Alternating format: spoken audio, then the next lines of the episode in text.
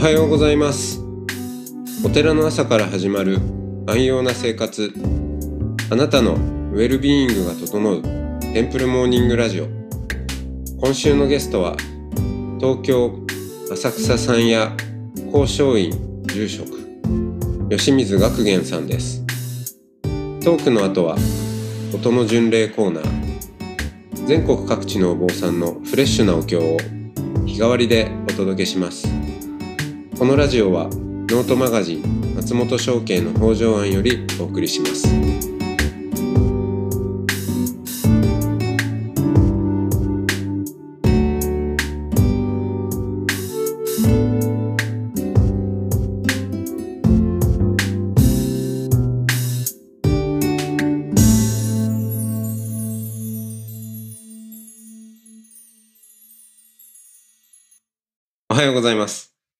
ございます。はいえー、浅草山屋あからの声を届けていただいてるんですけど、あのーその法然院で聞いたね、話の中で、ホームレスの人たちを、まあそうですね、うんとなりくなりが、うん、まあ、まあ排除するというのか、まあそう、まあそれもね、別にあの、理がないことでもないんでしょうけども、うん、まあそういう動きもあると、例えばこう、炊き出しを、うん、行う。あれは、あれは都庁だったんですかね？都庁もですけど、まあ、渋谷区の話がひどいという話をしたかもしはい、れない。はい。あ、渋谷区ですかね。うんあの、区の、あれ、中、区役所かなんか駐車場とかだったんですかね？そうです。渋谷区の区やあの区役所の駐車場ですね。地下駐車場のところですね。はい、はい。地下駐車場で、まあ、あの、炊き出しをしていたら、あーその職員の人が、えー電源を落としちゃったと。ええ。真っ暗にされちゃったと。うん、いう。で、まあ、その、聴衆の、うんお話、講演を伺ってて、聴衆の人は多分、いや、なんと、区役所の人ひどいんだ。うん、あの、人手なしなんだって思うと思うんですよね。で、あの、なんか最近、いや、そこでちょっと聞きたかったんですよ。えー最近その産業層っていう活動とかで、あの、いろんな会社で働く人とか、えー社員、職員の人と1対1で話をして、で、まあ話もしつつ、その音声を AI の音声感情解析で見てみるっていうですね、声を見るっていう、まあ、そんな取り組み、まあ、それで、組織改善に役立てていくみたいなことをしたり、してるんですけど、想像するにですよ。多分その、炊き出ししている駐車場の電源を落とした、うん、その区の職員なんですかね。は、別に人手なしでもないし、えーまあ、むしろ業務に忠実っていうか、うん、まあ、その分、うん、杓子定規で、えー、なんでしょう。こう、ゆとりのない人かなと思うんですけど、多分、あんまいい声出してないだろうなって思って、もしその、その人と私が一対一で対話をすることがあったら、その職員の人とですよ。まあ、かなり抑圧的な中で仕事をしていて、でそので電源を、ビルの電源を落とすのはそうなんだけど、自分のその感情のスイッチを普段から切って仕事してるんだと思うんですよね。まあこれは想像がなんとなくできるなと思って。その声っていう観点から言ったときに、私はなんか最近すごく声に注目してて、まあそれもあってこのポッドキャストも声でね、あえてその YouTube とかじゃなくて声だけでやるってるんですけども、うん、ちょっとこう、ラディカルに言えば、もう人間の存在というのは声そのものなんじゃないか。声を発している、発することが、まあ存在するということだし、えー、どんな声が出せてるかっていうのがその人のあり方、そのものなんじゃないかな。そんな観点からしたときに、その、ホームレスのね、あの、お話の中で、まあ、それを、あえてまあ、そう、それがもう、ここれ、こういうライフスタイルが好きだっていう形でやってる人も、まあ、いないわけではないと。うん。だから、その人は多分、まあ、そこそこ、いい、いい声というか、うん、むしろ多分その職員よりも、うん、よっぽど伸び伸びした声してるんだろうなとか、うん、もう思ったりして、なんかその、清水さんがいろんな人と、その、区とか行政側の人と話すこともあれば、まさにホームレスの当事者の方とお話をすることもたくさんあると思うんですけど、みんなどんな声をしてますかっていうのを聞きたかったんですよね。うん、なるほど。面白いですね。あの、役所の方の想像については、とても頷くことが多かったです。あの、なんて言うんでしょう。私も別に役所で働いてる人を敵視してるわけでは全く、うん、もちろんもちろん。あの、もうおっしゃる通りで、えー、借子定規に、あの、言われたことなのかもしれないけれど、目の前の人の気持ちや状況を受け取るなと言われているんですよね。水際作戦という言葉がありまして、かなり古くから行政の役所の入り口のところ、窓口のところで、あの、生活保護の申請だとかを、え、これ嘘ついてでも追い返すんですよ。で、行政が嘘つくわけがないと思っているので、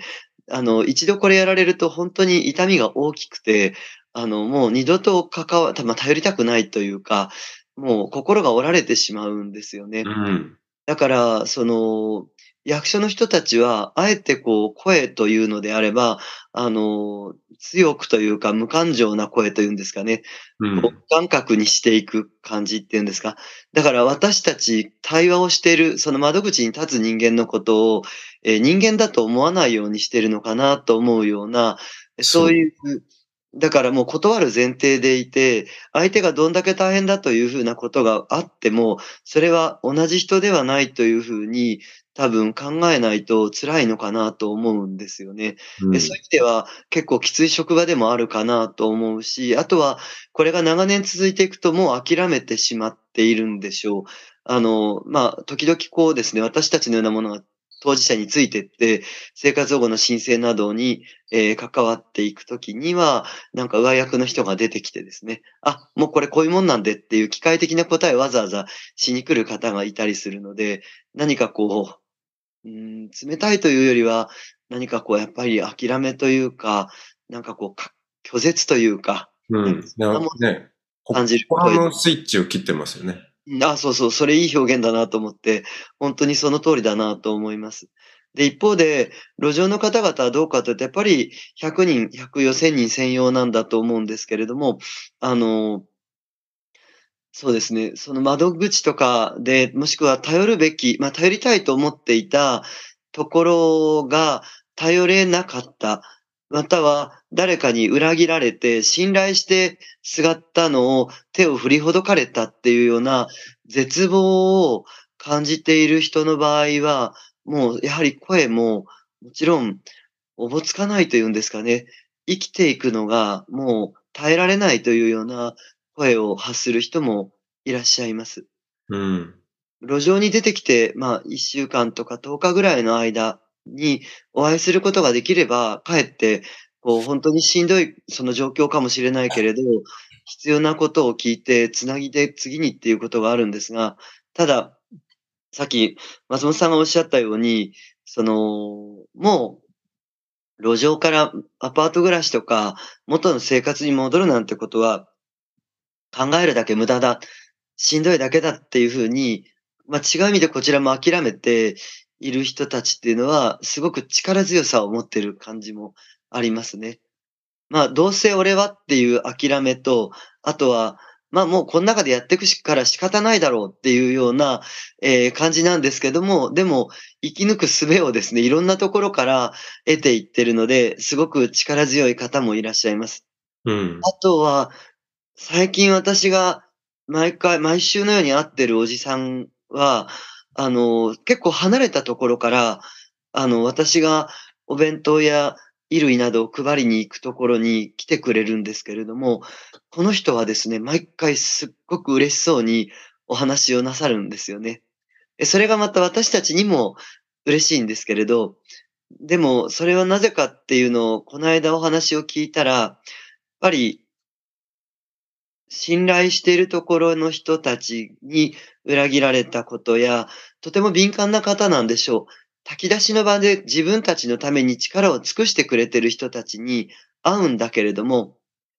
お前らいつまで小じやってんだよって、こう上から言われるときに、ものすごくこう傷ついたりなんかしていて、で、私たちのモットーとしてるのは、あの、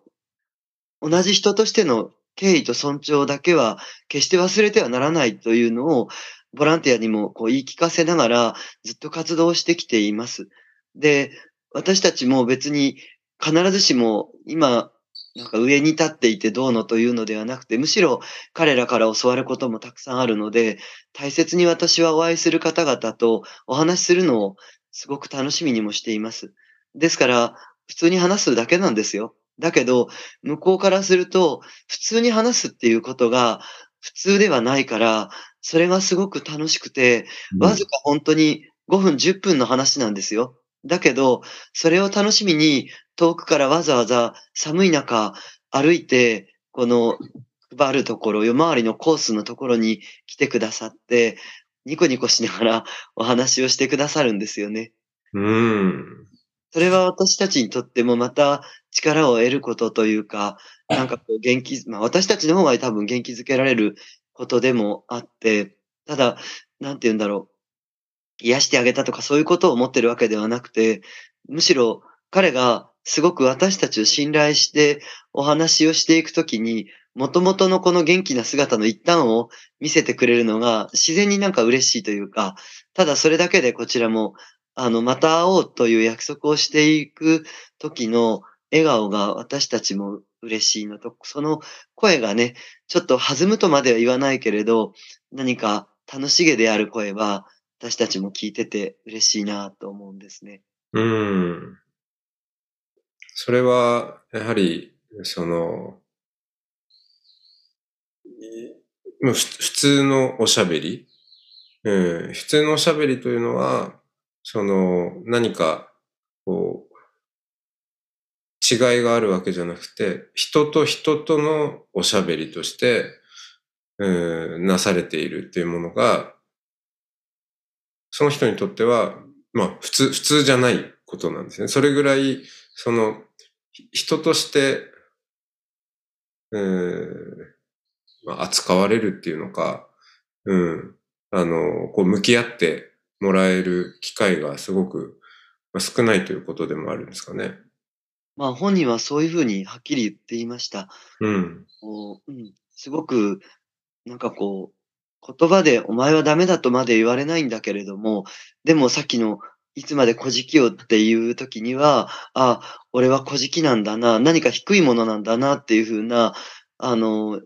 まあこう、眼差しを感じて、こう、力をなくす感覚があるんだっていうようなことをおっしゃるんですね。うん、話した場合は本当たわいもないことですよ。うん、最近すっごい寒いですねとか、冷えてきましたねとか、あれ、ダウンどっかでもらってきたんですかとか、なんかそういう、なんか本当に、えー、毎回その配るものの中に今回はお年玉でお風呂の券入れときましたとか、そういう会話だけなんですよ。だけど、えそれで向こうは、いやー、風呂久々に入れて嬉しいなとか、ただそれだけですよ。自然なただのそういうやりとりだけなんです。でも、それでも人と会話する、声を重ねていくっていうのが、すごく彼にとっては大事な時間なんだなっていうのを私も感じるし、私にとってもそういうふうに感じてもらうのと、私も多分感じてるからそうなんでしょうね。私もすごく大切だなって思えるんで、この会話のいちいちを記憶してるんだと思います。うん。お話伺ってると、吉水さん自身がその会話に救われている部分もあるんだなと思って、ななんかこう感じるんですよね。救われるというのか、あの、これね、ホームレスだからの立場だからとかじゃなくて、あの、日本中、世界中に、同じ、まあ問題というか、があるんだと思うんですよ。会社の中でもそうだし、会社の中だって結局、肩書きと肩書きが喋ってるだけで、あの、そこは実は人と人との関係になってないっていうことはすごくたくさんあるし、お坊さんの同士の中だって、まあ、あの、往々にしてあるわけですよね。うん。なんか、なんとか商人となんとか商人として、何々寺と何々寺が喋ってるみたいな話で、うん。本当は、こう、ね、えー、全然人と人としての、えー、声の重ね合わせみたいなものになってないっていう、その、まあ、寂しさというか、うん、それって至るところにあって、まあ、それが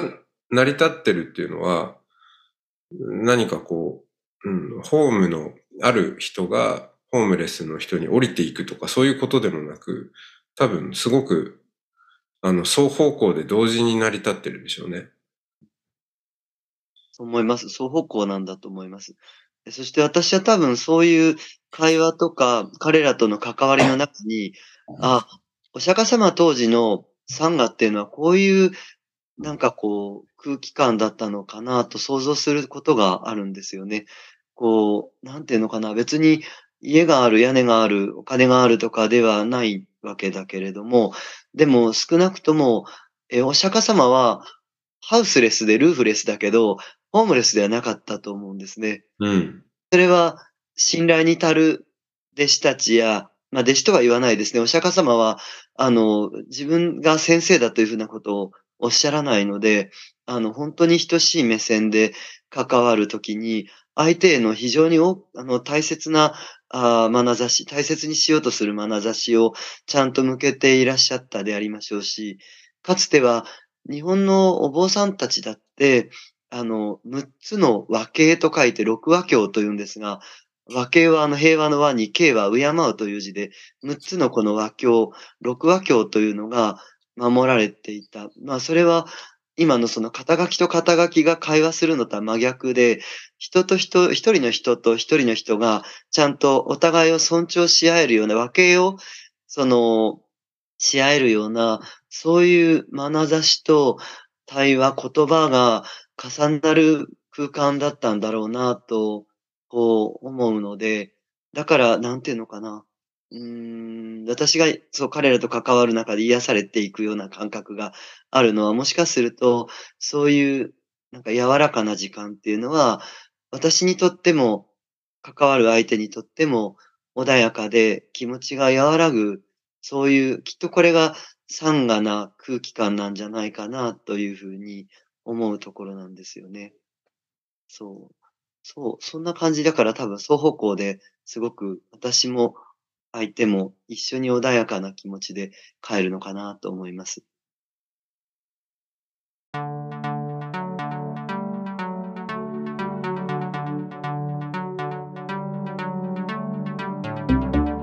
いつもご愛聴ありがとうございます。テンプルモーニングラジオは総再生回数50万回を突破しました。リスナーの皆さんからゲストのお寺にお参りしたいという声をいただいておりこれまでのゲストのお寺を Google マップから探せる音の巡礼マップを作りましたトークやお経の音源にもリンクしているので過去の配信へのアクセスにもお役立てくださいマップの URL など詳しい情報は音の巡礼ノート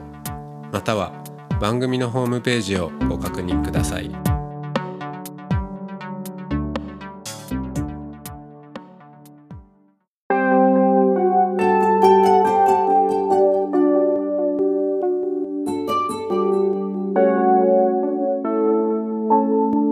ここからは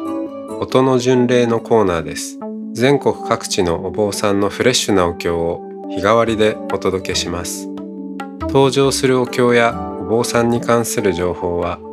ノートマガジン音の巡礼をご覧くださいトークゲストへのメッセージやお経の感想などもノートマガジン音の巡礼ウェブサイトのコメント欄でお待ちしておりますそれでは今朝も